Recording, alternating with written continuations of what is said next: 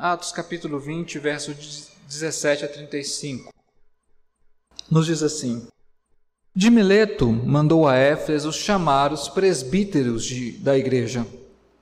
E quando se encontraram com ele, disse-lhes: Vós bem sabeis como foi que me conduzi entre vós em todo o tempo, desde o primeiro dia em que entrei na Ásia, servindo ao Senhor com toda humildade, lágrimas e provações que pelas ciladas dos judeus me sobrevieram, jamais deixando de vos anunciar alguma coisa, coisa alguma proveitosa e de vou-la ensinar publicamente de casa em casa, testificando tanto a judeus como a gregos o arrependimento para com Deus e a fé em nosso Senhor Jesus Cristo. E agora, constrangido em meu espírito, vou para Jerusalém, não sabendo o que ali me acontecerá. Senão que o Espírito Santo, de cidade em cidade, me assegura que me esperam cadeias e tribulações. Porém, em nada considero a vida preciosa para mim mesmo, contanto que complete a minha carreira e o ministério que recebi do Senhor Jesus para anunciar o Evangelho da graça de Deus. Agora eu sei que todos vós, em cujo meio passei pregando o reino, não mais, não vereis mais o meu rosto. Portanto, eu vos protesto no dia de hoje que estou limpo do sangue de todos, porque jamais deixei de vos anunciar todo o desígnio de Deus. Atendei por vós e por todo o rebanho sobre o qual o Espírito Santo vos constituiu bispos para pastoreardes a igreja de Deus, a qual ele comprou com seu próprio sangue. Eu sei que depois da minha partida, entre vós penetrarão lobos vorazes que não pouparão o rebanho, e que dentre vós mesmos se levantarão homens falando coisas pervertidas para arrastar os discípulos. Portanto, vigiai, lembrando-vos de que por três anos, noite e dia, não cessei de admoestar com lágrimas a cada um. Agora, pois, encomendo-vos ao Senhor e à palavra da sua graça, que tem poder para vos edificar e dar herança entre todos os que são santificados. De ninguém cobicei prata, nem ouro, nem vestes, vós mesmos sabeis que estas mãos serviram para o que me era necessário, a mim e aos que estavam comigo. Tenho-vos mostrado em tudo que, trabalhando assim, é mister socorrer os necessitados e recordar as palavras do próprio Senhor Jesus. Mais bem-aventurado é dar que receber. Há alguns anos atrás, estava lendo num livro sobre uma pesquisa feita nos Estados Unidos. Ah, primeiro, por que, que eu falo dos Estados Unidos? Porque, infelizmente, alguns têm a impressão de que a nação norte-americana é uma nação, por origem, por essência cristã. E eu gostaria de desconstruir essa imagem para você. A nação norte-americana, embora muitos dos teólogos que nos inspiram, que nós seguimos, sejam norte-americanos, a nação em si, na verdade, ela é pós-cristã. Ela já ouviu falar de princípios cristãos, mas mesmo muitos dos evangélicos norte-americanos são completamente nominais. Eles professam-se protestantes, mas não têm nenhum engajamento com a igreja, nenhuma vivência com a palavra. A semelhança do que nós chamamos que muitos católicos romanos no Brasil e evangélicos também. Foi feita uma pesquisa para tentar entender por que uma nação que já teve uma porcentagem grande de pessoas protestantes sérias, engajadas, hoje vive um secularismo para alguns quase que irremediável. E fizeram pesquisa com muito vasta, território norte-americano, com igrejas de várias linhas.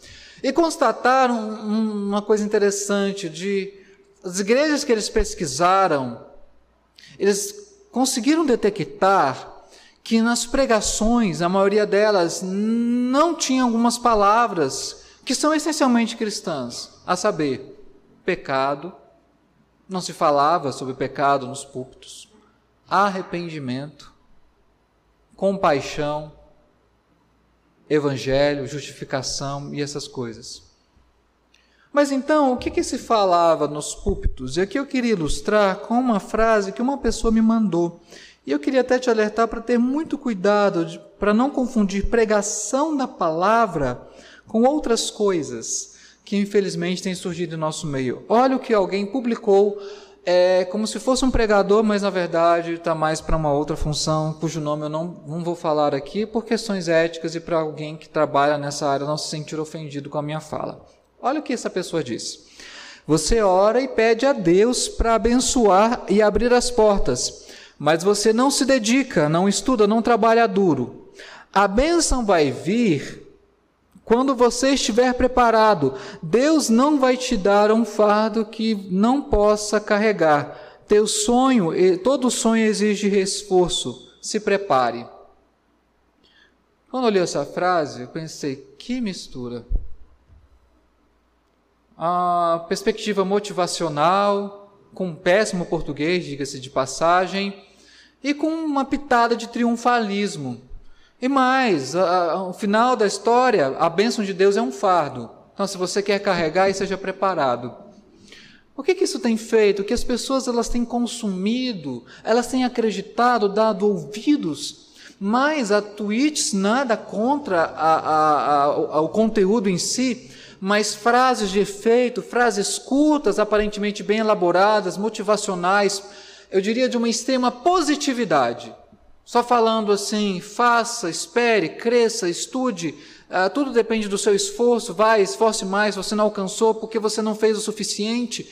E as pessoas têm confundindo isso com pregação do Evangelho, e de Evangelho não tem nada.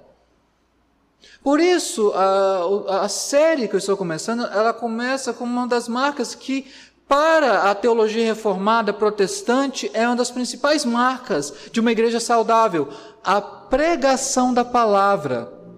Mas por que que a pregação ela começa como uma das principais marcas? Porque se a gente for à escritura e o texto que nós lemos vai tratar disso, a pregar a palavra, anunciar todo o desígnio de Deus, era o que garantia à igreja estabilidade, segurança, pastoreio, livramento de falsos mestres. E não apenas isso, crentes que costumam ouvir boas pregações, eles começam a refletir a sua vida de maneira melhor, por como começam a ser instigados e, e, e incentivados a ler melhor as Escrituras. A pregação, por mais que eu, ela seja como que um monólogo, mas não pense você que é uma tarefa fácil para os pastores, muito pelo contrário. Às vezes, quando os irmãos sentem assim, hoje o pastor bateu, né? Foi duro. Saiba que Deus bateu no pastor primeiro, quando ele estava preparando a mensagem. Quando a gente está preparando um sermão e a gente começa a pensar sobre o sermão, a gente vê o nosso reflexo no sermão porque a gente não apenas fala para a igreja, mas para falar à igreja, Deus tem que falar a nós pela palavra. Então, se você se sente quebrado a palavra de exortação, nós que estamos aqui no púlpito, fomos exortados antes de vocês. E é por isso que a pregação da palavra é importante, porque ela dá um norte para a igreja. E eu queria trazer sobre, sobre isso, porque, deixa eu ser sincero, a pregação da palavra não é mensagem motivacional. Pregação da palavra não, não é apenas um passatempo de auditório. Pregação da palavra não é influenciar, enxertar positividade nas pessoas. Pregação da palavra não é disparar uma opinião numa rede social e ter muitas curtidas, uma, uma adesão muito grande. Pregar a palavra significa abrir a Bíblia e explicar de maneira que seja compreensível aquilo que Deus quer para as nossas vidas. Isso é a pregação da palavra, isso é a pregação expositiva. E eu quero aqui nada contra a profissão, mas eu preciso fazer uma distinção importante. Por favor, quem é dessa profissão, não me leve a mal, mas tem muitas pessoas hoje que são coach e que na verdade têm sido encaradas como pregadores. Uma coisa é ser expositor da escritura, outra coisa é ser um coach. Nós não podemos confundir. São métodos diferentes, finalidades diferentes. E o que a igreja precisa, a igreja evangélica brasileira, é de pregação da palavra. Se a pessoa quer ser coach, ela pode ajudar uma empresa, pode ajudar em outras áreas, mas pregar a palavra é algo diferente. E eu vou explicar qual é a importância da pregação da palavra para a igreja. Hoje é uma pregação sobre pregação. Eu espero ser rápido, mas eu queria mostrar um pouco do que é esse trabalho que nós pastores tentamos fazer todos os domingos ou várias vezes por semana, para dar a você uma noção do que é a importância, qual a importância de uma pregação expositiva para uma igreja. Eu queria então falar sobre esse texto de Paulo em que ele fala muito sobre a pregação da palavra. Primeiro, qual que é o conteúdo dessa pregação. Olha, por favor, o verso de número 20, o que Paulo nos diz. Jamais deixando de vos anunciar coisa alguma proveitosa. A pregação expositiva não é uma forma do pastor descarregar as emoções e fazer uma lista de pecados da igreja, de forma alguma. A pregação tem a finalidade de conduzir a igreja segundo as Escrituras. A gente tenta ensinar, e quando a gente pensa em pregação, ou quando é feita uma escala de pregação, a propósito de uma série ou pregação expositiva, a intenção é ensinar aquilo que vai se adequar à necessidade da igreja.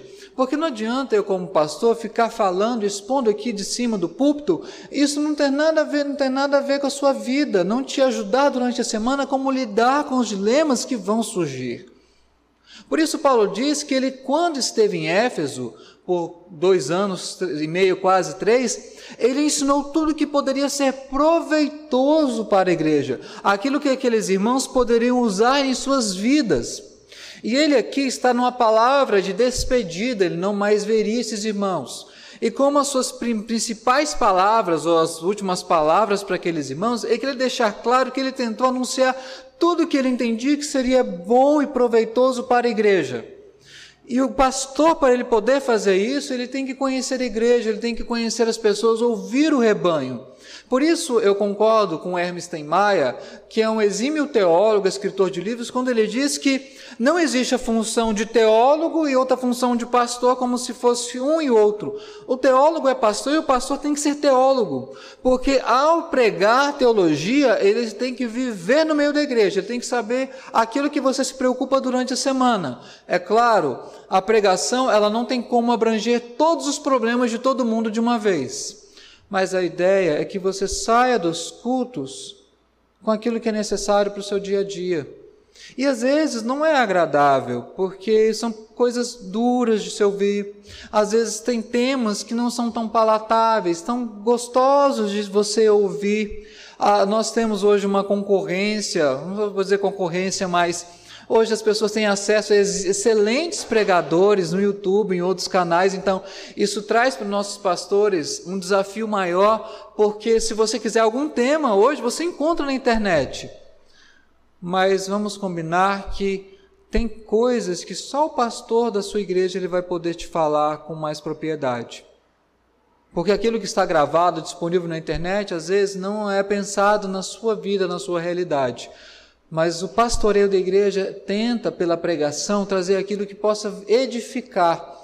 E é por isso nossa grande preocupação de não pregar qualquer coisa, de não apenas trazer palavras vazias, mensagens motivacionais, porque elas podem ser um grande bálsamo para o seu coração no domingo.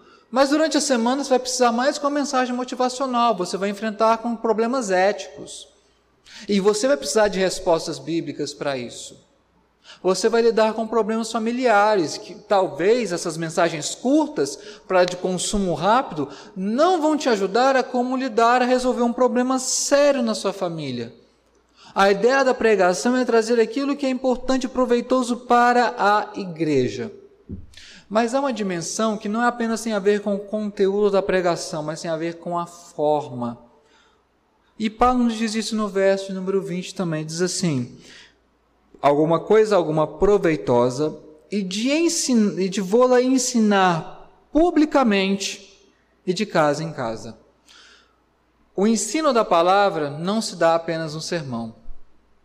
Paulo expressa aqui que ele tanto ensinou que era proveitoso nos sermões, no culto, nas reuniões da igreja, como nas reuniões de casa em casa.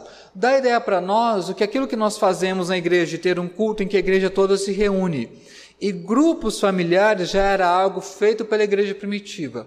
Seja um culto maior com mais pessoas de casa em casa, o que Paulo diz é que o ensino da palavra ele tem essas duas dimensões. Ele tem que ser público, porque ele tem que ser acessível a várias pessoas, não apenas a igreja, mas aqueles que são fora da igreja mas é uma forma de ensino que ele é mais individualizado, de casa em casa. Ou seja, a ideia de ensinar a palavra e pregar a palavra não, é, não ocorre apenas quando você escuta o sermão. Quando você caminha com o pastor, quando você troca mensagem com ele no WhatsApp, participa de uma reunião. São outros momentos que Deus nos, nos dá a oportunidade de ensinar a palavra. Eu digo para você que, dependendo da situação, eu eu, alguns irmãos sabem, eu gosto muito mais em dia de dar aula do que pregar. Confesso. Não sei se é meu, o meu DNA lá de professor, né? Mas tem dias que eu, eu, eu acho que é mais proveitoso a gente conversar em sala de aula do que apenas a pregação, mas de alguma maneira, seja numa sala mais restrita, seja na pregação, a ideia é que a palavra seja ensinada. Por quê? porque é para alcançar a todos. Temos irmãos em nossa igreja que só vêm à igreja aos domingos, à noite. Outros que só conseguem vir na escola dominical ou participar de uma sala, de um grupo familiar. Independente se é um domingo à noite, se é uma escola dominical, um grupo familiar, a ideia é de que a função primária é ensinar a palavra publicamente, de casa em casa. Além do conteúdo, tenha o formato a gente tenta abranger essas duas coisas, nem sempre nós conseguimos. Mas uma terceira questão, a quem a pregação da palavra se, se dirige? No verso 21, Paulo nos diz, eu queria pedir que você lesse agora comigo Atos 20, verso de número 21. Leiamos. Testificando tanto a judeus como a gregos, o arrependimento para com Deus e a fé em nosso Senhor Jesus Cristo. O ministério de Paulo, ele, ele tinha uma, um método muito claro. Quando Paulo ele chegava na cidade, ele era judeu. Então ele ia para as sinagogas nos sábados, e sendo alguém formado como um fariseu, o fariseu era, era alguém que tinha uma educação formal dentro da cultura judaica, aprendia o Antigo Testamento, aprendia a tradição dos anciãos. Paulo teve, à sua época, uma das melhores formações disponíveis para um judeu.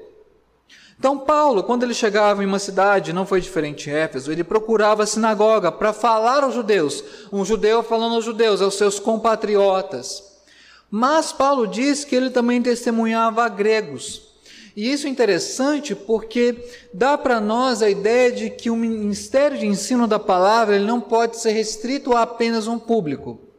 E aqui, como pastor, como crente, eu tenho algumas preocupações tanto comigo como alguns dos meus colegas. Uma preocupação que me veio ao coração quando eu estava lendo um livro que eu recomendo a todo universitário que leia.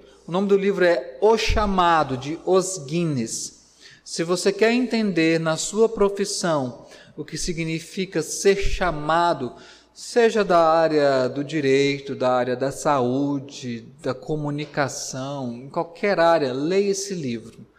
Nesse livro, o autor estava comentando que ele foi abastecer o seu carro num posto de gasolina.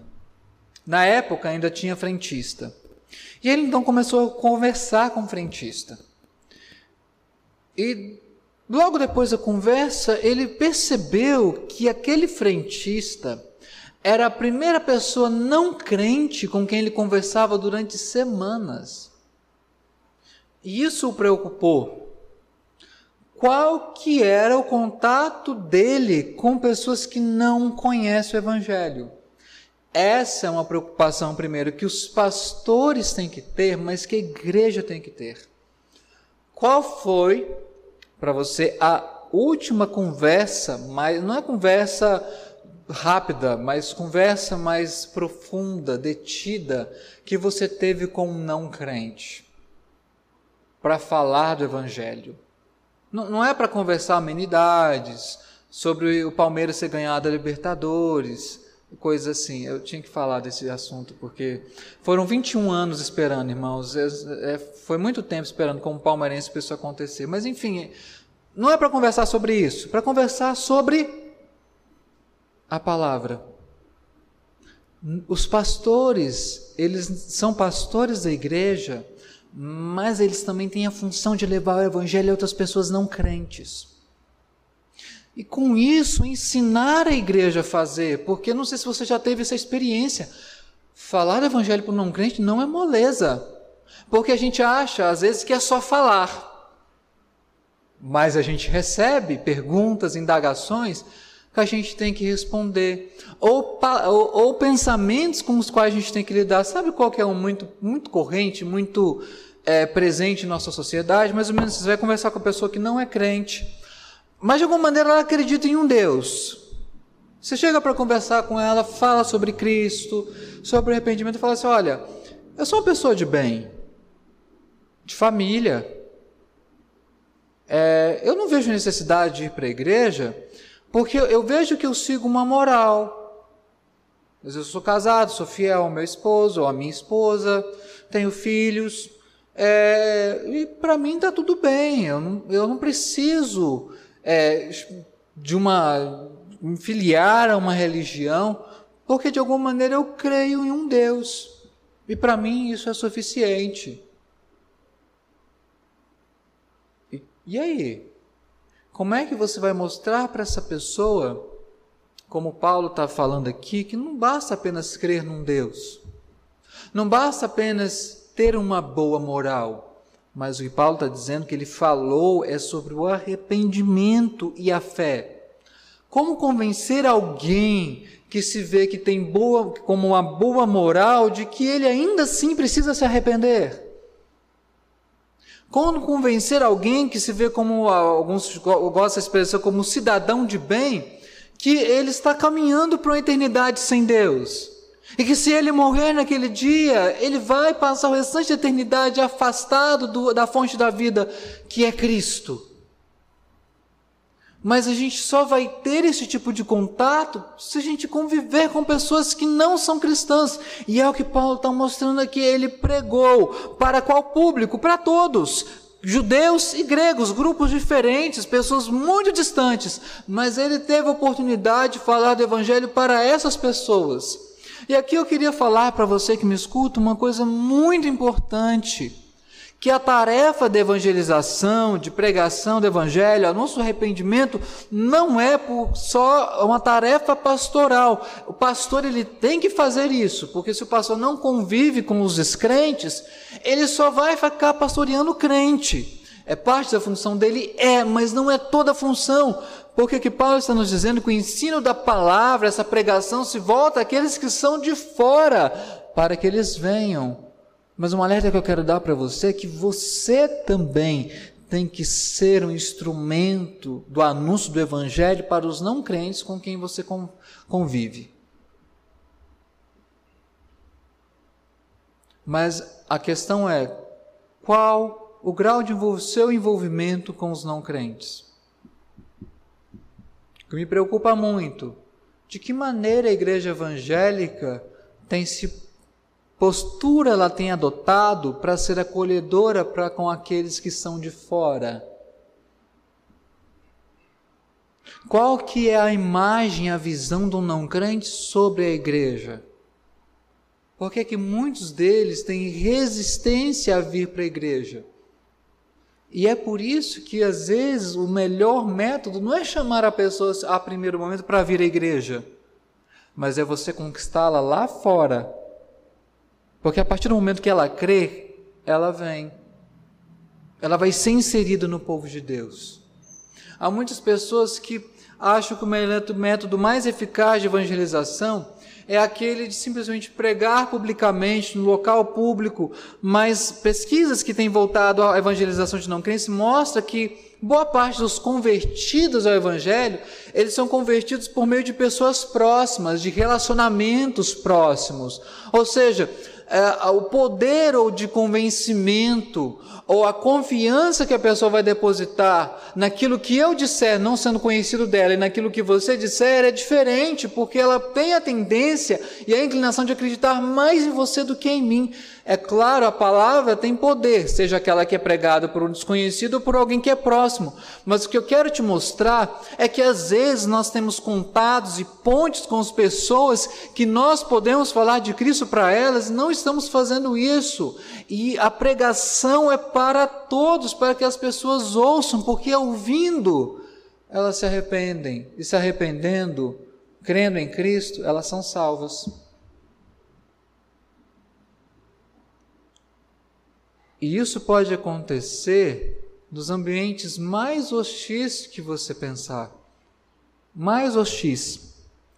Ah, estava me lembrando de uma história, eu não lembro o nome do pastor, deu branco nessa ilustração. Pastor Hélio saberia, isso tem a ver com um pouco da história do presbiterianismo em Goiás. Tinha um pastor, bem no início da evangelização do estado de Goiás, que tinha uma sanfona, um acordeon. Ele cantava e pregava. Só que ele começou a ficar conhecido na, nas, nas, regiões, porque onde ele passava levava o acordeon e chamava atenção, né? Música sempre atrai. E teve um local que ele estava para ir que o padre do local proibiu os fiéis de receberem o pastor com a sanfona. Teoricamente, ele iria chegar na cidade, iria se enxotar, ninguém ouviria evangelho. Muito pelo contrário. O padre tentou fechar a porta da vida ao evangelho, mas Deus tinha uma porta aberta lá. Muitas pessoas se converteram pelo ministério desse pastor que pregava de forma itinerante com um acordeon. Que, por sinal, é um instrumento muito difícil de aprender. Não sei se o Fred, que toca tudo, toca, mas. Não, né? Mais ou menos. Até isso, Fred. Mas, enfim, extremamente difícil. Esse pastor, ele conseguiu converter pessoas numa vila extremamente católica, pregando o evangelho com uma sanfona. E é isso que Deus faz. Pregar a judeus e a gregos. Mas há um outro, um outro propósito, uma outra finalidade. A, a, a, gente já falou que a pregação expositiva ela tem um conteúdo de anunciar tudo que é proveitoso ela tem o formato de ser uma pregação pública de casa em casa. A pregação é para alcançar todas as pessoas, todos os públicos judeus e gregos. Mas ela tem uma função muito importante para com a igreja. E essa função ela está especialmente dita para nós no verso de número 27 e 28. Atos 20, verso 27 a 28.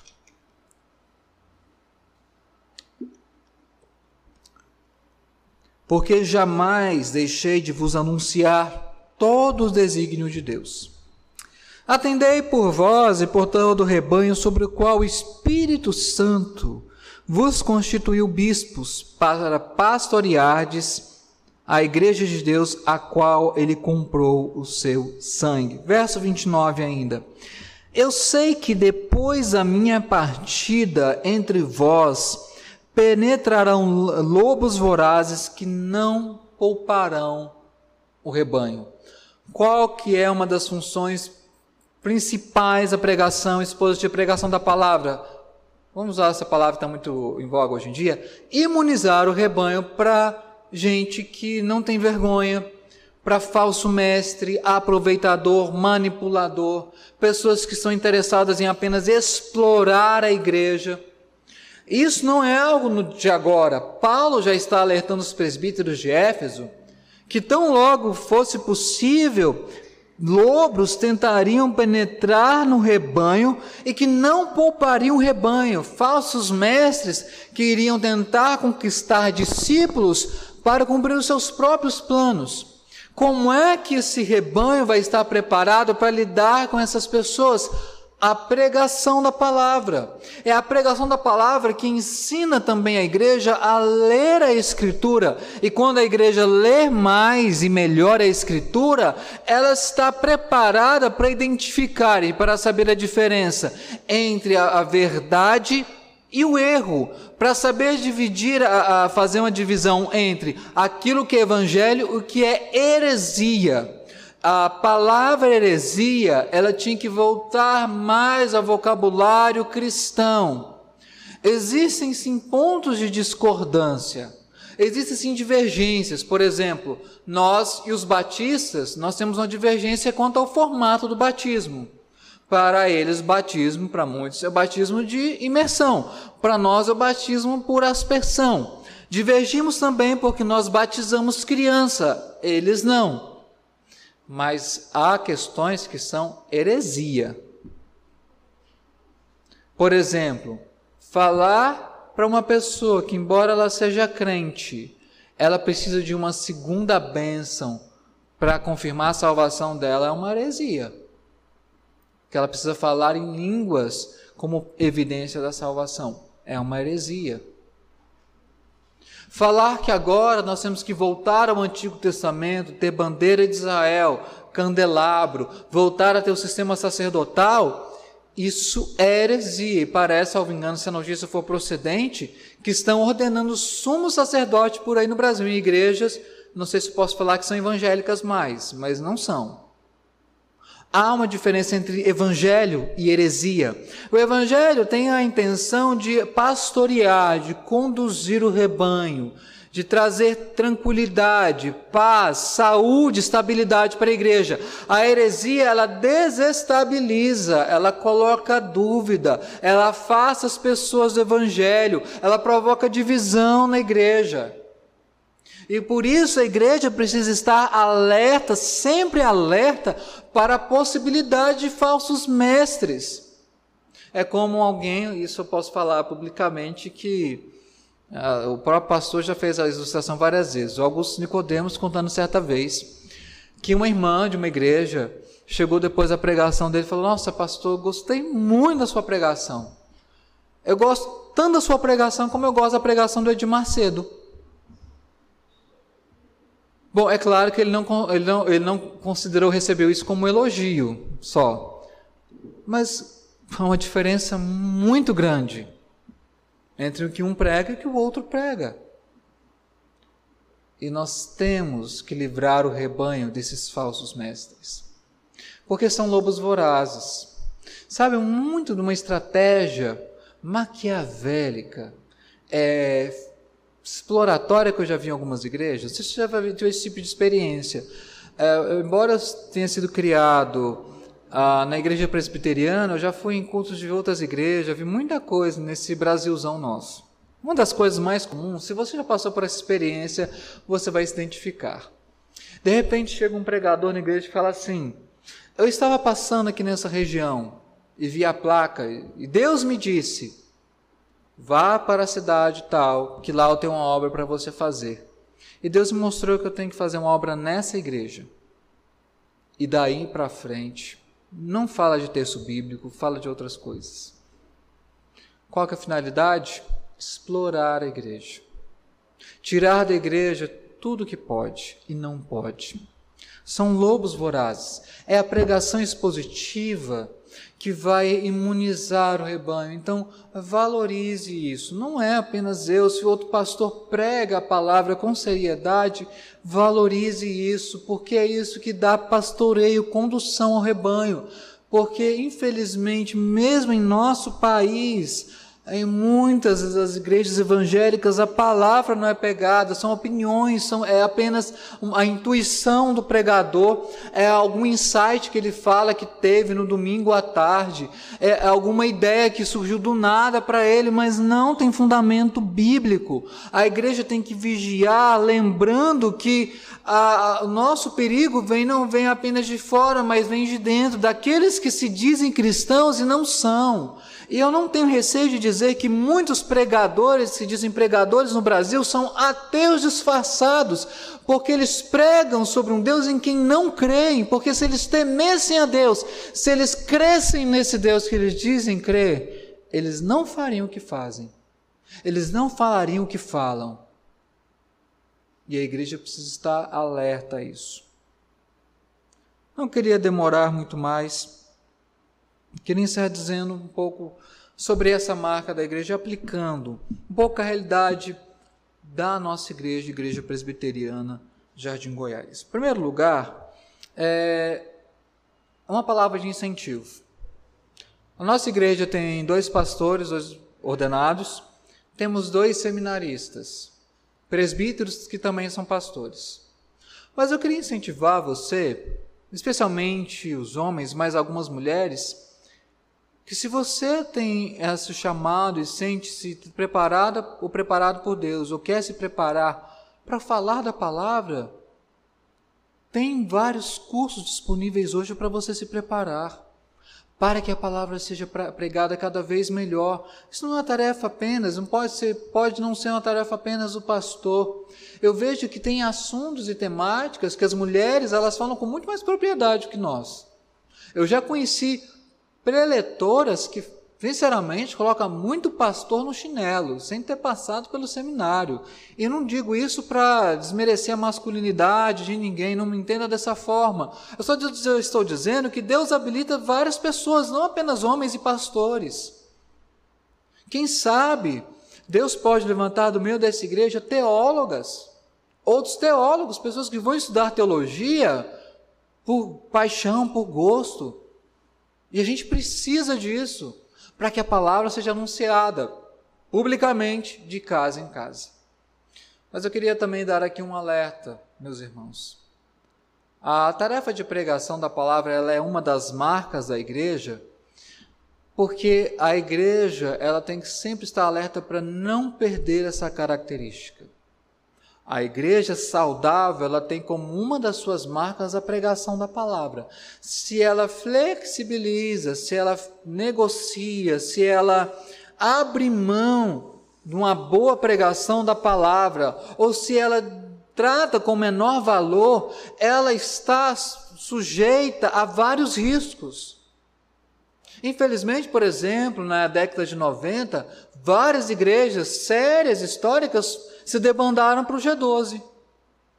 De uma hora para outra, a coisa mudou assim, da água para o vinho, e rápido, e trouxe efeitos terríveis para a igreja, porque a igreja não esteve alerta. Ouça sim bons pregadores na internet, tem sermões fabulosos. Eu posso te indicar alguns, manda uma mensagem que eu te passo vários. Já teve sermão que eu vi na internet que me fez chorar, porque assim, fui extremamente confrontado e confortado, mas não substitui a palavra em culto público. A igreja não pode abrir mão como uma de suas marcas a pregação da palavra. Terceiro e último lugar, eu quero dizer para você que quando o pastor prega a palavra, ele prega para si mesmo primeiro. E aqui eu quero falar algumas coisas que talvez em outros momentos não falaria, mas não se escandalize, por favor. Pastor também é pecador. Ele peca, ele falha. Os grandes desafios sobre pregar a palavra, que a gente tem que pregar sobre textos que falam dos nossos pecados. Já pensou sobre isso? Você tem que preparar um sermão sobre um texto que denuncia aquilo que você faz de errado e vou dizer para você, isso é complicado, mas a gente tem que anunciar todo o desígnio de Deus. Além disso, você pode achar que não, a pregação, como é o meu caso, é uma das minhas últimas atividades ao longo da durante a semana, da semana de trabalho. No, nesse caso, eu e o presbítero Weber estivemos em reunião de presbitério, quinta e sexta. E a madrugada de sábado, Renan e Rafael também chegaram 4 horas da manhã em casa. Eu saí um pouco antes. E o domingo tem pregação. Nem sempre os pastores, eles estão com o melhor dos humores. Não sei se você já ouviu falar disso. Nem sempre o nosso físico está bem, nosso emocional. E muitas vezes pregar a palavra para nós significa usar as últimas das nossas forças na semana para falar à igreja. Eu queria te dizer para você ter um pouco de paciência. Às vezes nós não fazemos isso de maneira como a igreja merece, mas a gente tem que fazer e a gente tenta fazer. Existem pregadores melhores do que nós, ouçam eles, Mas não se esqueça que muitas vezes somos nós que nos se preocupam com vocês durante a semana, que manda mensagem, feliz aniversário, e que de fato conhece um pouco a sua realidade. E quando nós pregamos, não pregamos para você individualmente, anunciando, denunciando o pecado de alguém. A gente quer pregar para a igreja, para tentar confortar a igreja. E dizer para você que nessa pandemia trouxe enormes desafios para a pregação, porque alguns dos nossos irmãos vêm para os cultos quebrados. E nossa tentativa é que você saia mais reconfortado, fortalecido durante a semana. Porque eu, pastor, às vezes não sei o que você vai enfrentar. Pode ser que seja uma semana super tranquila, boa no trabalho, mas pode ser que na segunda-feira de manhã o mundo virou de ponta cabeça. Pode ser que na segunda-feira de manhã você seja demitido. A gente não sabe. A gente tem esse momento aqui no domingo. O que a gente quer, o nosso desejo sincero como pastor, é que o culto seja um local para você recarregar as baterias um momento em que Deus fala ao seu coração para te dar o encorajamento que você precisa, ou a exortação. Mas meu, meu desejo como pastor dessa igreja é que você saia de hoje entendendo tanto que para a gente é importante a pregação da palavra.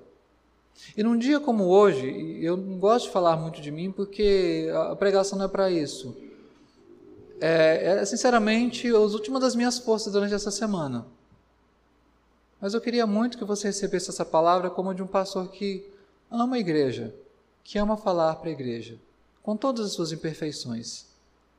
E eu aprendi muito com essa igreja a pregar ao longo do tempo. Tenho aprendido e quero continuar aprendendo. E a mensagem das, dos irmãos, o apoio, é fundamental para que a gente continue fazendo essa tarefa, porque a gente entende que isso é algo importante para a igreja. E queremos fazer, claro, para a glória de Deus.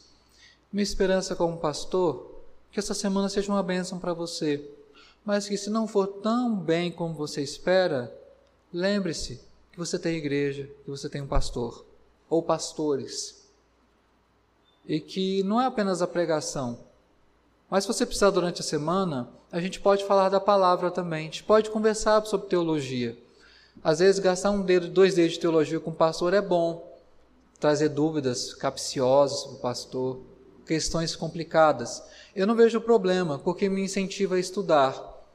E é o momento em que você também, muitos irmãos dessa igreja, me ensinam a palavra.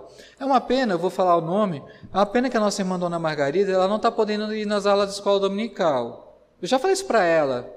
Tá, Eveline, não sei se ela fica sem graça, tá? De eu comentar isso aqui. Mas a Dona Margarida, com as perguntas dela, às vezes ela fala assim, pastor, desculpa fazer uma pergunta. Mas na verdade quem tinha que pedir desculpa era eu para ela, porque às vezes a pergunta dela ensina tanto. Na simplicidade dela, ela, ela ensina o pastor dela um pouco da palavra. A nossa irmã Neide, que não está mais entre nós, tinha essa capacidade. Ela pregava a palavra para os seus pastores. A gente precisa de mais membros assim. Estude teologia, aprenda um pouco mais. Isso vai enriquecer a vida do seu pastor.